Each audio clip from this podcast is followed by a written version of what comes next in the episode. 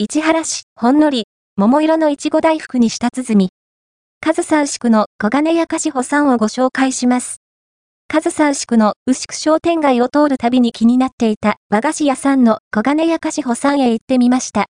伺った時に対応してくださったのは、ご店主さんの息子さんでした。小金屋菓子保さんは、昭和38年頃に創業し、一代目のご店主が守り続けてきた和菓子屋さんだということです。のれんに書かれた一代目ご店主さんのストーリーはこちら。店内には、使い込んだお菓子の木型がたくさん並んで歴史を感じます。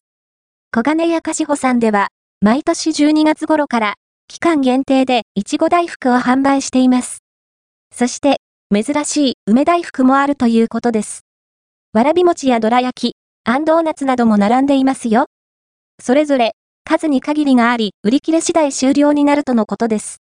今回は、どら焼き税込み150円と、いちご大福税込み210円、梅大福税込み170円、豆大福税込み150円を購入してきました。